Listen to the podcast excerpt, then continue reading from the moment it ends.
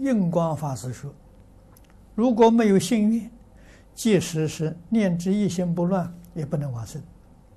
既然已知一心不乱，那信愿应该很坚固了，为什么还不能往生？”印光法师说的没错，他不愿意往生嘛，他当然就不能往生了。啊，他愿意到别的世界去，啊，到别的净土去。这个道理在此地。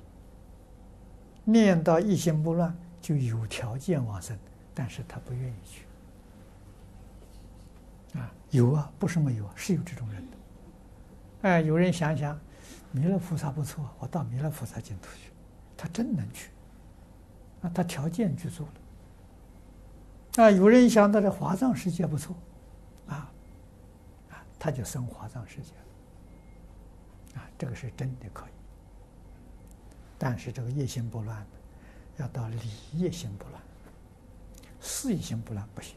事业不乱，出不了六道轮回，那升到哪里去了？升到天上去了。啊，欲欲如果断掉的话，他就升到色界天，升到无色界天，出不了六道轮回。理业心出六道轮回，哎，这个要要懂得。所以。王生西方极乐世界，头一个是信愿。